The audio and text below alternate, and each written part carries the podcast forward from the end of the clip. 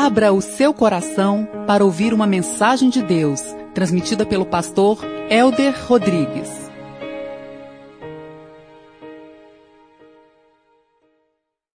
Abra a palavra de Deus, por favor, assentados mais com reverência, a palavra de Deus, ao Deus da palavra, em Romanos, capítulo 6. Romanos, capítulo 6, verso 1. Romanos, capítulo 6, verso 1. Você que nos ouve pela rádio, nós te saudamos Rogamos que a paz de Cristo se manifeste abundantemente e ricamente sobre a sua vida hoje e para todos sempre.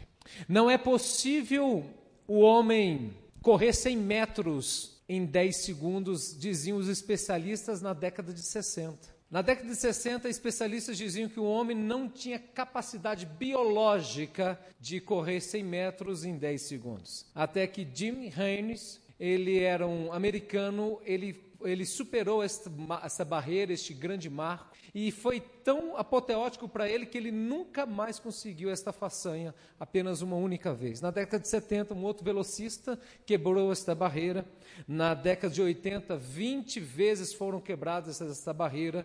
Em 2010, 400 vezes foi quebrado esta barreira. Então, de 60 para hoje, 846 vezes foi quebrada a barreira de 100 metros em menos de 10 segundos. Portanto, é possível um homem correr menos de 10 segundos 100 metros. É uma, uma façanha grandiosíssima, para atletas de altíssima performance. Para você ter uma ideia, nunca um brasileiro conseguiu correr desta forma. As vagas estão abertas, caso você queira se candidatar. Mas é possível. Por mais que sejam atletas de alto rendimento, de uma capacidade, um vigor gigantesco, de um treinamento abnegado, mas é possível correr 100 metros em menos de 10 segundos. Mas a pergunta que eu queria fazer, e o paralelo que eu quero fazer é: é possível nós verdadeiramente e efetivamente vivermos em santidade conforme a palavra de Deus nos ordena? Domingo passado nós conversamos ser de santos porque eu sou santo, diz o Senhor. Será que isso é possível para a sua vida, para a nossa vida? E eu preciso compreender que, a despeito dos atletas de altíssima performance conseguirem esta grande façanha ou esta grande proeza, eu preciso compreender, querido, que este é um chamado para todo crente, não é para um super crente, nem uma pessoa muito próxima da quarta trindade, não. Viver em santidade é um chamamento, é uma vocação para todo crente aquele que é nascido de novo. Diga, é para mim, pastor. Não, mas diga com entusiasmo para alegrar aqui, gente. É para mim, pastor. É para nós vivemos em santidade, porque Deus é santo, Deus nos chama à santidade e Deus nos resgatou pelo seu sangue para vivermos em santidade. E nós queremos continuar falando sobre este tema hoje em Romanos capítulo 6, que diz: Que diremos, pois? Permaneceremos no pecado para que seja a graça mais abundante? De modo nenhum. Como viveremos ainda no pecado, nós, os que com ele morremos? Ou porventura ignorais que todos nós que fomos batizados em Cristo Jesus, fomos batizados na sua morte? Fomos, pois, sepultados com ele na morte pelo batismo, para como para que, como Cristo foi ressuscitado dentre os mortos, pela glória do Deus Pai, Assim também andemos nós em novidade de vida. Porque se somos unidos com Ele, diga unidos com Ele, na semelhança da Sua morte, certamente o seremos também na semelhança da ressurreição. Sabendo isto, que foi crucificado com Ele o nosso velho homem, para que o corpo do pecado seja destruído e não sirvamos o pecado como escravos, porquanto quem morreu está justificado pelo pecado. Ora, se morremos com Cristo, cremos também que com Ele viveremos. Sabemos de que, havendo Cristo ressuscitado dentre os mortos, já não morre, a morte já não tem domínio sobre ele, pois quando a ter morrido de uma vez para sempre morreu para o pecado, mas quanto a viver, vive para Deus. Assim também vós considerai-vos mortos para o pecado. Comigo, igreja. Mas vivos para Deus em Cristo Jesus. não reine. Portanto, o pecado em vosso corpo mortal, de maneira que obedeçais às suas paixões, nem ofereçais cada um os membros do seu corpo ao pecado, como instrumentos de iniquidade, mas oferecei-vos a Deus como ressurretos dentre os mortos, e os vossos membros a Deus como instrumentos de justiça. Porque o pecado não terá domínio sobre vós, pois não estáis debaixo da lei, e sim da graça. Obrigado pela tua palavra santa.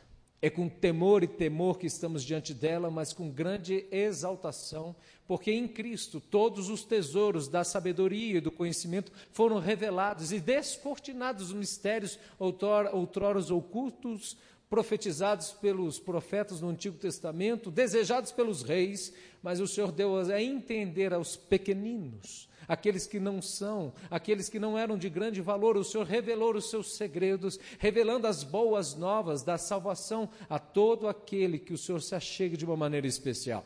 Deus, eu te peço, portanto, Pai, que saiamos daqui mais crentes e fervorosos da importância e do entendimento que sem santificação ninguém verá ao Senhor. Portanto, nos dê graça nos dê entendimento desta palavra tão profunda e profícua aos nossos corações em Cristo Jesus. Amém.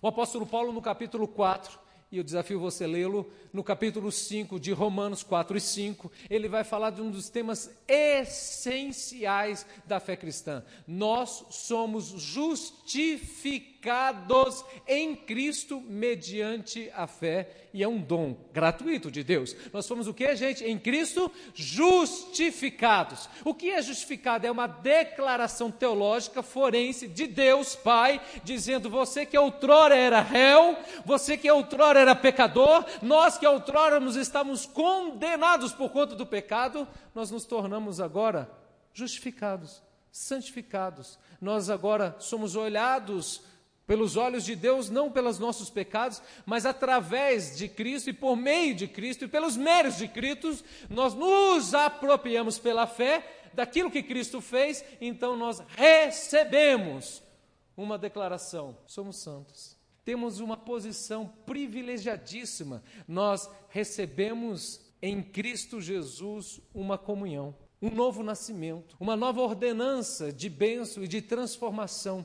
Uma vez que um homem é justificado em Cristo, é porque ele foi resgatado do império das trevas, porque o homem reconheceu que é pecador, porque a mulher confessou com seus lábios e creu com seu coração que só Jesus Cristo é o seu único e suficiente Salvador, e isso nos traz, querido, como dádiva, a honra, a salvação, o perdão dos nossos pecados. Jesus Cristo foi anunciado pelo anjo para José, dizendo: O nome dele será Jesus, porque é aquele que salva. Aquele que salva do quê, pastor? Dos nossos pecados. Jesus é aquele que nos salva.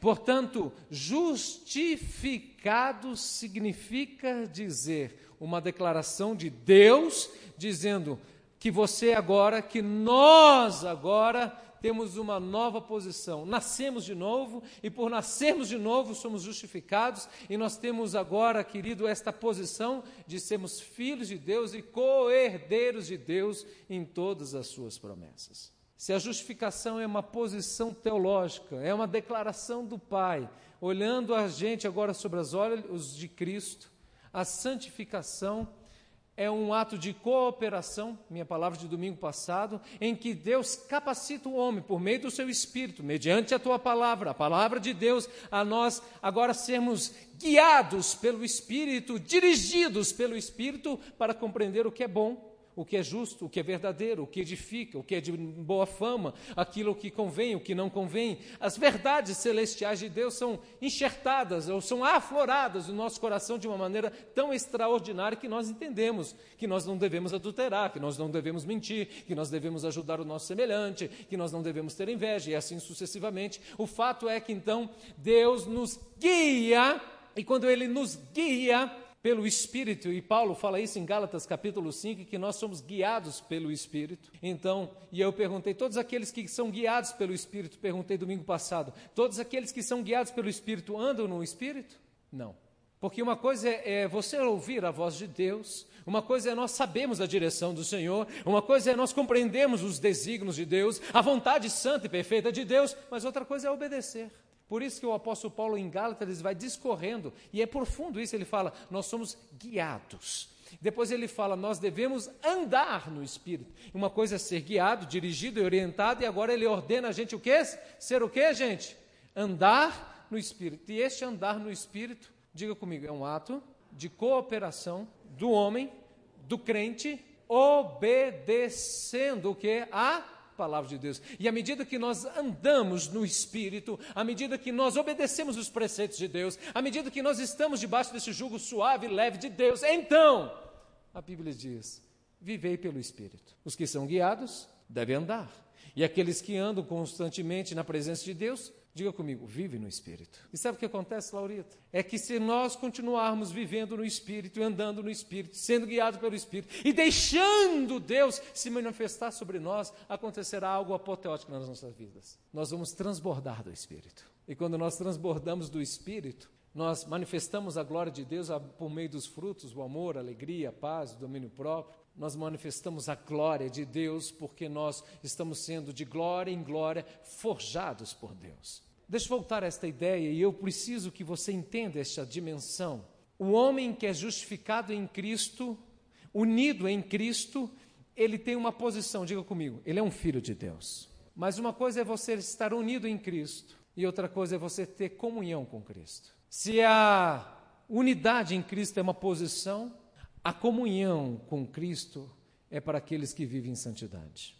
E à medida que nós vivemos em santidade, nós vamos tendo o que, gente? A Bíblia diz comunhão com Cristo. E este texto, de uma maneira extraordinária, ele vai ensinar a nós o que é não apenas estar unido em Cristo, porque no versículo, veja que ele fala lá no versículo ele diz assim que nós, versículo 5, fomos unidos com ele na semelhança da sua morte, no versículo 5. Mas agora ele vai nos inspirar, nos nortear, nos exortar, nos promover a nós vivermos em comunhão com Cristo. Se a palavra-chave, talvez, que eu tivesse que resumir a palavra de domingo passado em santidade, eu diria que é um ato de cooperação, de Deus nos capacitando e o homem obedecendo. Hoje eu quero usar uma outra palavra-chave com você digo, um processo de vida, de comunhão com Deus para viver em santidade. É por isso que quando nós lemos alguns textos, como a Bíblia diz, sede imitadores de Cristo, façais aquilo que Cristo faz. Paulo fala assim: nós morremos com Cristo e vivemos para Cristo, o meu viver é para Cristo, o meu morrer é para Cristo, nós somos crucificados com Cristo, e o meu viver que agora eu tenho, vivo na carne por aquele que me chamou e me resgatou. Então a gente lê alguns textos como esse e fala: meu Deus, quão distante eu estou de uma vida santa e de uma vida em comunhão com Deus. Entenda, a vida em santidade é uma vida em um processo diuturno de deixar ser transformado pela presença de Deus. Quando Paulo fala que deixai-vos transbordar do Espírito, ninguém se transborda do Espírito porque é um ato de Deus para conosco. Mas quando ele diz deixai-vos transbordar do Espírito, ele vai trazer alguns elementos disso. Ele vai falar de submissão, ele vai falar de ações de graça, ele vai falar de cantos espirituais, de ouvir a palavra de Deus, de nos sujeitarmos uns aos outros, ele está dizendo assim: à medida que eu adoro o Senhor, à medida que eu me submeto aos outros, à medida que eu medito na palavra de Deus, à medida que eu tenho comunhão com os santos, o Senhor, de uma maneira extraordinária, extravagante, ele vai derramando o seu espírito sobre as nossas vidas, então nós somos transformados e vamos caminhando, sendo dirigidos e redirecionados segundo a palavra da verdade, e portanto vamos de glória em glória, de glória em glória, de glória em glória, se, nos assemelhando ao Senhor Jesus. Versículo 2. Antes disso, no versículo 1, que diremos, pois? Permaneceremos no pecado? Olha, a pergunta retórica, Marcílio, que esse autor sagrado Paulo faz, porque ele está falando, nós somos justificados, dois capítulos ele está falando de quê? Justificados pela fé. Aí alguns falam, beleza, Senhor, eu vou ficar aqui no meu berço esplêndido. Uh! Uh! Uh! Estou justificado. Nenhuma condenação ó, para aqueles que estão em Cristo. Uh! E aí, querido, o cara, o cristão se torna um crente, desculpa a expressão, sem vergonha. É, Paulo conhecendo a natureza humana, ele diz: permaneceremos em pecado. Ele está dizendo, ah, mas eu entendi essa doutrina de uma maneira tão extraordinária. Eu sou filho de Deus, e se eu sou filho de Deus, eu sou coerdeiro com Deus, então eu posso viver do jeito que eu quero. Ele começa Romanos 6 exatamente assim. Que diremos, pois permaneceremos no pecado? Para que a graça de Deus seja mais abundante, porque Paulo fala, onde abundou o pecado, superabundou a graça de Deus. Então ele diz, agora estou beleza, estou bonito na fita. Ele diz, não, não, você não entendeu. Você está unido, mas você é conclamado a viver em santidade. E agora ele começa dizendo, de uma maneira especial, no versículo 2, ele diz: Nós morremos com Cristo. O que ele está dizendo, em outras palavras, é que os meus sonhos, os meus desejos, a minha vontade, a minha querência, os meus anelos mais intrínsecos e profundos devem estar submissos, sujeitos à boa, à perfeita e agradável vontade de Deus. De modo nenhum, versículo 2: Como viveremos ainda no pecado, nós que para ele morremos? Jesus foi claro. Marcelo Martins, quando diz: aquele que quer ser meu discípulo, negue a si mesmo, tome a sua cruz e siga-me. Cruz é lugar de morte. Aí você fala, pastor, mas como isso é longe, como é diferente, como é distante. Santidade, diga comigo, é um processo. Ah, meus amados irmãos, eu preciso entender que Deus nos chama a ir a Ele do jeitinho que nós estamos, cheios de pecado. Glória a Deus por isso. Não pelos nossos pecados, mas pela bondade de Deus. Mas eu preciso compreender que à medida que eu vou entendendo a vontade de Deus, à medida que o Evangelho vai sendo descortinado, à medida que o poder da palavra de Deus, que é faca de dois gumes, ela penetra nas juntas, nas medulas, que ela separa a alma do espírito, que ela separa as intenções e os propósitos do coração. Então, à medida que esta palavra vai entrando no nosso ser, que esta palavra vai sendo ministrada no nosso coração, que eu vou meditando nesta palavra, então Deus vai fazendo separação do velho homem para o novo homem que viverá, como diz o texto, em novidade de vida. Nós fomos mortos com ele. No versículo 3 ele diz: Nós somos batizados em Cristo. E, batizados. Nunes, você sabe o que é o batismo? É o homem que publicamente diz assim: Eu me rendo ao Senhor, por ter me rendido ao Senhor, eu quero seguir os preceitos de Deus. E é um símbolo lindo demais, em que a água simboliza o perdão de Deus. Nós morremos o velho homem para ressuscitar o novo homem. Então ele está dizendo: vocês estão mortos e vocês foram batizados em Cristo. Ele vai mais longe. No versículo 4 ele diz: Nós estamos sepultados. Gente, é morto e sepultado? É, não, o negócio é forte. É para não pairar a dúvida. Versículo 4: Fomos, pois, sepultados com ele na morte, pelo batismo. Nós fomos o que, gente? Sepultados. Aqui é um dos paradoxos mais profundos do cristianismo. É que quanto menos a sua vontade floresce, quanto mais a vontade de Deus floresce na sua vida, mais liberto, mais livre você é. Deixa eu repetir isso para você. Quanto mais nós deixamos que a vontade de Deus se manifeste na nossa vida, quanto mais nós anelamos a vontade de Deus, quanto mais nós nos realinhamos à vontade de Deus, mais livre, liberto e pleno eu sou. Não existe plenitude se não for debaixo da obediência.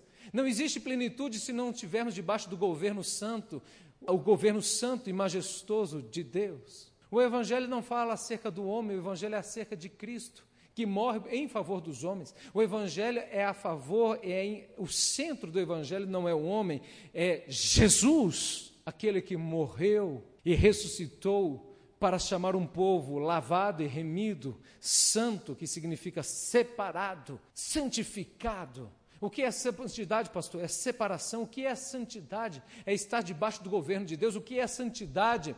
É refletir o caráter de Deus. O que é santidade? É você desejar fazer a vontade do Senhor. Isso tem um nome na Bíblia, são homens piedosos. Ele está dizendo: nós fomos sepultados. Nós fomos sepultados no dia que nós fomos batizados. Eu fico a pensar quantos de nós, crentes que temos muito tempo, ah, eu não quero isso, eu não aceito isso, eu não desejo isso. O verbo você está conjugando errado, não é eu. Na primeira pessoa, não. É o que Ele, Senhor, quer.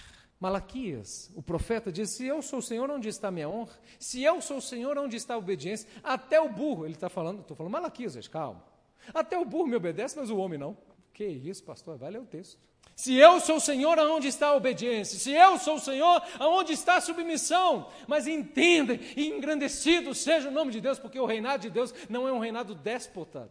Não é um reinado para quebrar a sua identidade, é para forjar a sua identidade em filho. Como filho e por ser filho, você se submete. Ele está dizendo que nós não vamos viver de qualquer forma a despeito de já termos uma posição em Cristo, porque agora nós anelamos um processo de santificação. Então ele está dizendo: nós somos mortos em Cristo, nós somos batizados em Cristo, nós somos sepultados em Cristo. E no versículo 5 ele diz: nós estamos unidos em Cristo. Porque se fomos unidos com Ele na semelhança da Sua morte, certamente o seremos também na semelhança da Sua ressurreição. Agora ele vai aqui, escancara, porque ele está dizendo: olha, assim como Cristo morre e ressuscita, entenda uma coisa: a sua vida não é para si próprio, a nossa vida não é para si próprio, porque quando nós morremos fisicamente, nós iremos ser glorificados ao Senhor e viremos, passaremos a eternidade com Deus. Esse texto está falando de três grandes verdades teológicas profundas demais: justificação, santificação, e ele usa agora um terceiro elemento implícito nesse texto chamado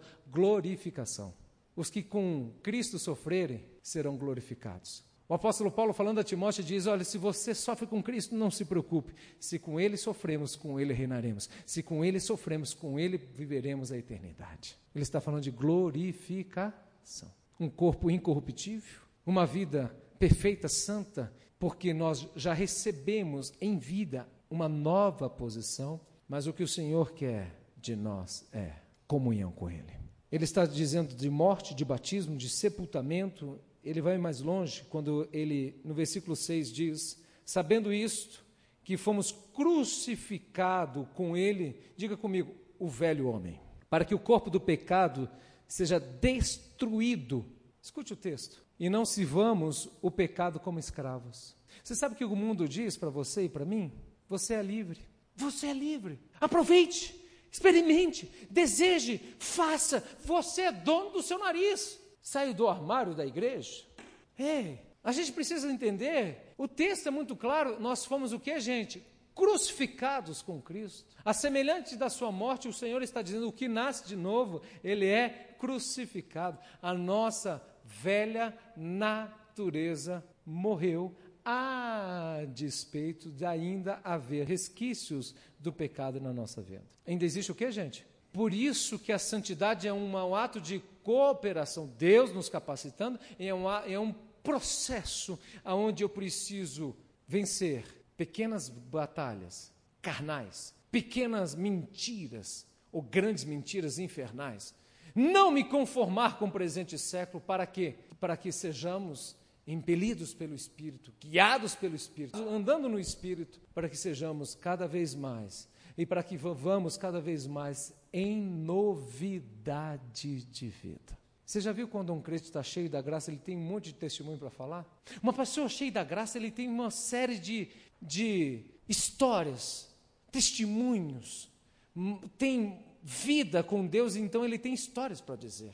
Mas um crente meia boca, que pé na igreja, pé no mundo, uh, isso aqui é coisa diferente, eu vou gastar meu tempo com isso, o, presente século não é tão mal assim, afinal de contas eu vou beliscar as coisas deste mundo e ao mesmo tempo viver na igreja. Essas são pessoas que têm pouca experiência com Deus, é fato. Ele está falando de morte, ele está falando de sepultamento, ele está falando de crucificação.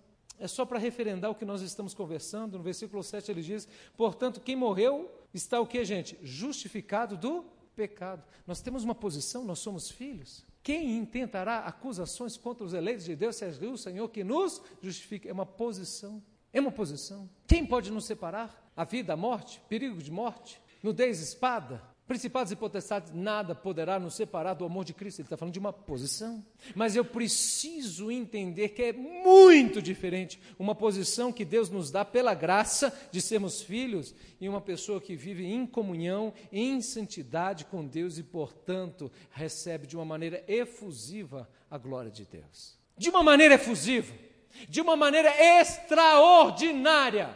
E talvez você possa entender este exemplo, guardado as devidas proporções Imagine uma mãe que tem um filho que é drogado. E este menino já recebeu muitas vezes orientações da mãe, do pai, e até um dia ele começa, se envolve em crack, ele se perde literalmente, ele é desgovernado pela química. E esse menino agora começa literalmente a fazer furtos dentro de casa, porque ele precisa sustentar de uma forma ou outra o seu vício. Eu pergunto: um pai deixa de amar este filho? Uma mãe abandona este filho? Normalmente não. Eu sei que isso gera uma crise homérica dentro de um lar.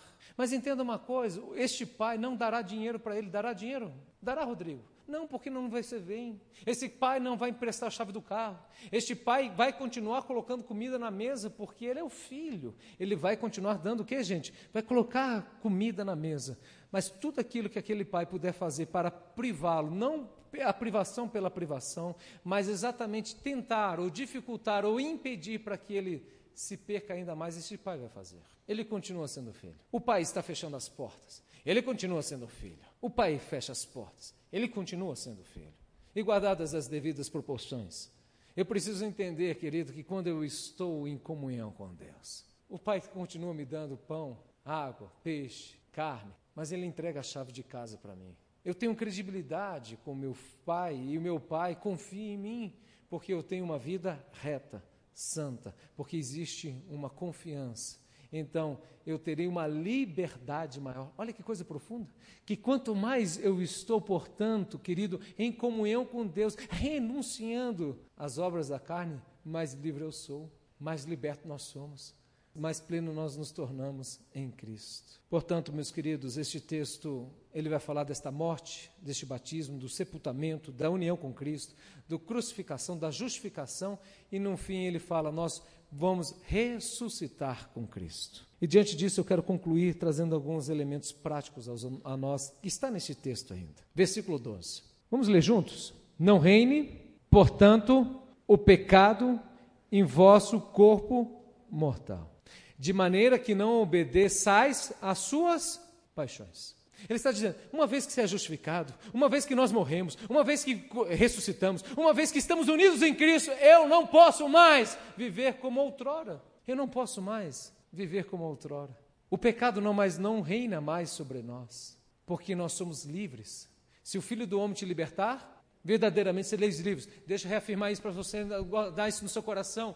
Querido, Deus nos capacita. E agora você precisa entender que é um processo de maturidade, de forjar de caráter, que nós vamos crescendo e evoluindo à medida que obedecemos a palavra de Deus, à medida que meditamos na palavra de Deus, à medida que adoramos ao Senhor, à medida que jejuamos, à medida que participamos dos santos, da comunhão dos santos, à medida que nos envolvemos na casa de Deus, o Senhor vai fazendo aflorar um novo homem revestido de glória.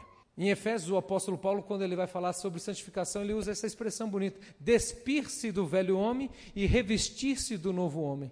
E aqui ele está falando: não deixe mais que o pecado, diz o que no texto? Reine, te governe, ou melhor, te desgoverne. O apóstolo Paulo, em Timóteo, capítulo 2, verso 25, ele diz assim: Repreenda com mansidão os que se opõem à verdade, para que se acheguem ao arrependimento pelo pleno conhecimento da verdade. Repreenda com quê? Mansidão. Os que se opõem, para que se arrependam e cheguem ao pleno conhecimento da verdade e voltem à sensatez, livrando-se das armadilhas do diabo que os aprisionou para fazer a sua vontade, a vontade do diabo. O que Jesus, nesse texto, através de Paulo, falando a Timóteo, está dizendo é: o crente que está numa prática pecaminosa, ele está acorrentado pelas trevas a despeito de ser o meu filho. E aqui nós vemos, queridos, tantos cristãos, tantos cristãos que estão desta forma. Não sejamos mais escravos do pecado. Ele diz um pouco mais longe, ele vai no versículo 13: Não ofereçais cada membro, cada um dos membros do seu corpo ao pecado como instrumento de iniquidade. Uma outra versão fala de injustiça. Você sabe por quê? Porque o pecado é injustiça e a santidade é a justiça de Deus. Então ele está dizendo: não ofereça seu corpo mais como outrora era, como era você, o velho homem, como instrumento do que, gente? Da injustiça. Mas oferecer seus membros a Deus como instrumentos de justiça. Diga comigo, porque o pecado não terá domínio sobre mim, sobre nós, sobre todos nós. É possível viver em santidade. É possível viver em santidade. Eu quero me dirigir a você que tem muito tempo de crente. Muitos cristãos que têm muito tempo de crente vivem de uma maneira muito acomodada. Quantos crentes que têm bom tempo de igreja são acomodados? Tem seus pecados de estimação, tem os seus pecados ocultos e permanece na mesma prática pecaminosa. Você vai pregar para ele, ele já sabe tudo. Você vai exortá-lo, ele não aceita. Ele não é mais uma pessoa ensinável. Ele se tornou um homem de dura serviço a despeito de conhecer esta palavra. Ele esqueceu um dos fundamentos mais extraordinários do cristianismo, é que nossa vida com Cristo, de santidade com o Senhor, é uma vida constante de arrependimento, porque nós somos pecadores. São homens que, que conhecem mais a Bíblia do que os pastores, do que os mestres, mas vivem muito pouco a este Evangelho. São os crentes de plantão que criticam a igreja, os ministérios. São pessoas que conhecem a fundo esta palavra, mas vivem muito pouco. São sepulcros caiados. São mulheres fofoqueiras, murmuradoras, que não se sujeitam porque conhecem demais a palavra. São odres velhos que não recebem vinho novo porque não se sujeitam à presença e à glória de Deus. São odres velhos que não recebem o novo de Deus, como diz no versículo 4, não vivem em novidade de vida. O Senhor não coloca remendo novo em vestes velhas, o Senhor troca as nossas vestes. Este é um processo doloroso demais que precisa. Eu quero conclamar a você que é crente antigo, a lembrar de onde você caiu. O esfriamento é uma queda. Não existe vida em santidade se não houver fervor e fidelidade radical a este evangelho. Jesus Cristo disse: Meu olho direito me faz pecar, arranque-o. Se a mão minha direita me faz pecar, arranque. Quantos homens veem filmes, queridos, indevidos, jogam demasiadamente porque são crentes, obesos espiritualmente e não produzem e não deixam ser tratados. Odres velhos não recebem vinhos novos, porque um vinho novo ele fermenta, ele arrebenta um, um odre, porque ele é feito de couro naquela época, e o couro envelhecido ele perde a sua elasticidade. E quando ele perde esta elasticidade, ele não suporta o novo de Deus. São orgulhosos, estão ano após ano na mesma prática espiritual, eles não crescem, eles estão decrescendo, mas são conhecedores da palavra. Aqui está a dificuldade de pregar para muitos crentes, porque conhecem demais. Certa ocasião, dona Laurita, eu escutei o pastor Pereira, e a gente tem que ouvir os homens mais experientes, obviamente. Ele disse: difícil coisa é pregar para um seminarista. Eu falei, gente, um homem que tem 40 anos, 35 anos de pastoreio, fala um negócio, porque o seminarista sabe demais. Sai do seminário cheio de letras, mas pouco fogo no coração pouca vida em santidade com Deus, sem santificação ninguém verá o Senhor. Deixa eu repetir isso para você. Você continua sendo filho, mas você não está honrando a Deus, você não está exaltando a Deus e você não está recebendo o novo de Deus, porque está numa prática pecaminosa. Deixa eu falar com você que é crente velho de igreja. E sobre uma outra ótica, eu termino aqui meu sermão hoje. Meus amados, se eu compreendo que santidade, diga comigo, é um processo. Diga comigo, meus amados, Aí você tem 40 anos de caminhada com a igreja. O homem tem lá quatro meses. Ah, pastor, você viu ele lá? Oh, homem! Você tem 40 anos de igreja! Você tem 40 anos do Evangelho! Seja compassivo, misericordioso, ore por este homem, chore por este homem, mas não julgue aquele que começou agora. É um processo. E muitos crentes, eu vejo de vez em quando, pessoas com caras e bocas quando pessoas estão aqui na frente. É um processo. E nós temos que deixar as pessoas crescerem e progredirem na fé. É um processo em que muitos de nós, que somos crentes há muito tempo, não aceitamos, julgamos, somos condenadores, somos julgadores. É um processo. Ame essas pessoas, chore por essas pessoas, tenha paciência, porque Deus tem paciência conosco. Eu não estou dizendo que nós temos que ser coniventes com o pecado. Não estou dizendo isso. Está escrito nesse tapete de santidade porque não é por acaso. Mas entenda uma coisa, meu querido, é no processo é em Cristo, é por Cristo e é em Cristo que nós somos transformados. Não é um jugo de homem, não é uma condenação, não é um menear de cabeças que leva as pessoas a uma vida de santidade, mas é chorar com aqueles que choram. É dizer a eles: o cair é do homem, mas o levantar é de Deus. Vamos juntos, vamos estudar a Bíblia, vamos caminhar juntos. Eu quero desafiar você que é crente, antigo de igreja a você dizer: Eu vou andar do lado do lado de um homem que está titubeando na fé, de uma mulher que ainda tem um monte de ranço no mundo. Você não é maduro na fé? Seja cheio de compaixão. Ninguém é melhor do que ninguém. Se não fosse a graça de Deus, ninguém estaria em pé. Se não fosse a bondade de Deus, ninguém estaria vivo. Esse texto nos ensina, queridos, que nós temos uma posição, mas eu preciso entender e reafirmo, crente velho de igreja, chegou o dia de você ser sacudido, filho. Chegou o dia de você ser sacudido. Chegou o dia de você dizer: Eu quero a presença de Deus, eu quero a presença gloriosa de Deus. Como o salmista diz: Não retire de mim, Senhor, o teu espírito.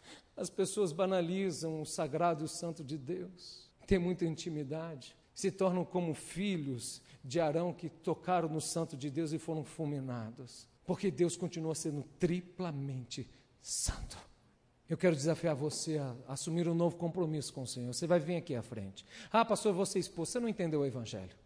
Você não entendeu o que é um processo e nós não estamos aqui para julgar, nós estamos aqui para juntos, juntos caminharmos num processo de ato de cooperação, de vivermos em santidade. Eu vim, vou vir aqui à frente, eu quero concluir com você. Eu quero o novo de Deus, eu quero viver em novidade, eu quero ser sacudido pela presença de Deus e eu vou dobrar meu joelho aqui na frente. Venha, você que está sendo tocado. Vem aqui à frente, dobrar o seu joelho. Pode vir, filho. Pode vir, filho. Eu quero mais o Senhor.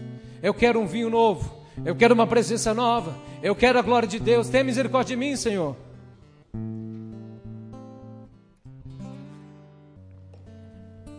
Eu quero o novo de Deus. Eu quero viver em novidade. Eu quero deixar as coisas antigas para trás. Eu quero relembrar e recordar daquilo que me fez esfriar do caminho de Deus. Tenha misericórdia de nós, Senhor. Nós não queremos banalizar a tua presença. Nós não queremos nos conformar com o presente século. Nós não queremos ser chamados como Tiago chamou de adúlteros, homens que amam a Deus e o mundo ao mesmo tempo. Porque o Senhor tem zelo e ciúmes de nós. Antes, nós queremos entender esta dimensão tão grandiosa de um processo de santificação. Oh Deus, tenha misericórdia. O sangue de Jesus tem poder. Eu quero te louvar, Pai, porque nós estamos aqui de joelhos, dizendo nós queremos mais de Ti. Nós estamos aqui de joelhos para declarar que o Senhor é santo e clamarmos pela compaixão. Ser propício a mim, Senhor, a nós que somos pecadores. Que saiamos daqui renovados, purificados, restaurados, numa comunhão mais plena e profunda da tua presença. Ah, Deus, o teu perdão é libertador. A tua palavra ordena: não peques, mas se pecarmos, temos um advogado, justo e fiel, para nos justificar de todas as transgressões, para perdoar os nossos pecados. Que o pecado não reine nos nossos corpos mortais, que não sejamos desgovernados pelas paixões, antes que vivamos debaixo da obediência do Senhor. Então se manifeste nos dando graça, nos levando ao perdão, ao arrependimento. Os que têm ouvidos ouçam a sua voz e se submetam, se envergue diante do teu nome. Deus, eu quero te pedir que a tua graça, que a tua presença, que teu amor, que teu poder venha sobre nós. Perdoa-nos os nossos pecados. Perdoa as nossas falhas a nossa inconstância. Ensina-nos, Deus, que a santificação é um ato de cooperação, é um processo, que vencemos pequenas batalhas diariamente e constantemente, e de glória em glória somos transformados segundo o fulgor do teu nome. Obrigado pelos teus filhos que ouviram a tua voz.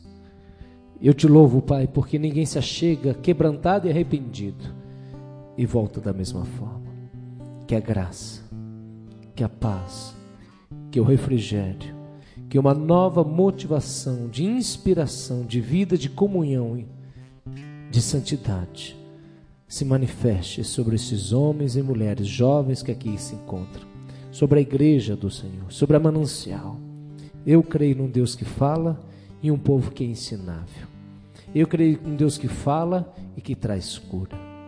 Perdoa os nossos pecados. Quebre toda susceptibilidade de orgulho e leva-nos a sermos mansos e humildes, como o Senhor é. Ensináveis, pois a tua palavra repreenda o sábio, ele te amará mais. Que assim seja. Eu abençoo a todos que aqui se encontram, pedindo a paz de Cristo sobre cada coração, em nome de Jesus. Amém. Quem pode dar um glória a Deus aí?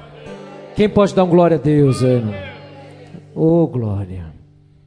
Você ouviu uma mensagem do pastor Helder Rodrigues, apresentador do programa de rádio Caminho Santo, em mais de 250 emissoras em todo o Brasil. Ouça também o Culto Brasil, transmitido ao vivo da Igreja Presbiteriana Manancial em Brasília. Acesse www.pregaçõesevangélicas.com.br e seja abençoado a qualquer hora.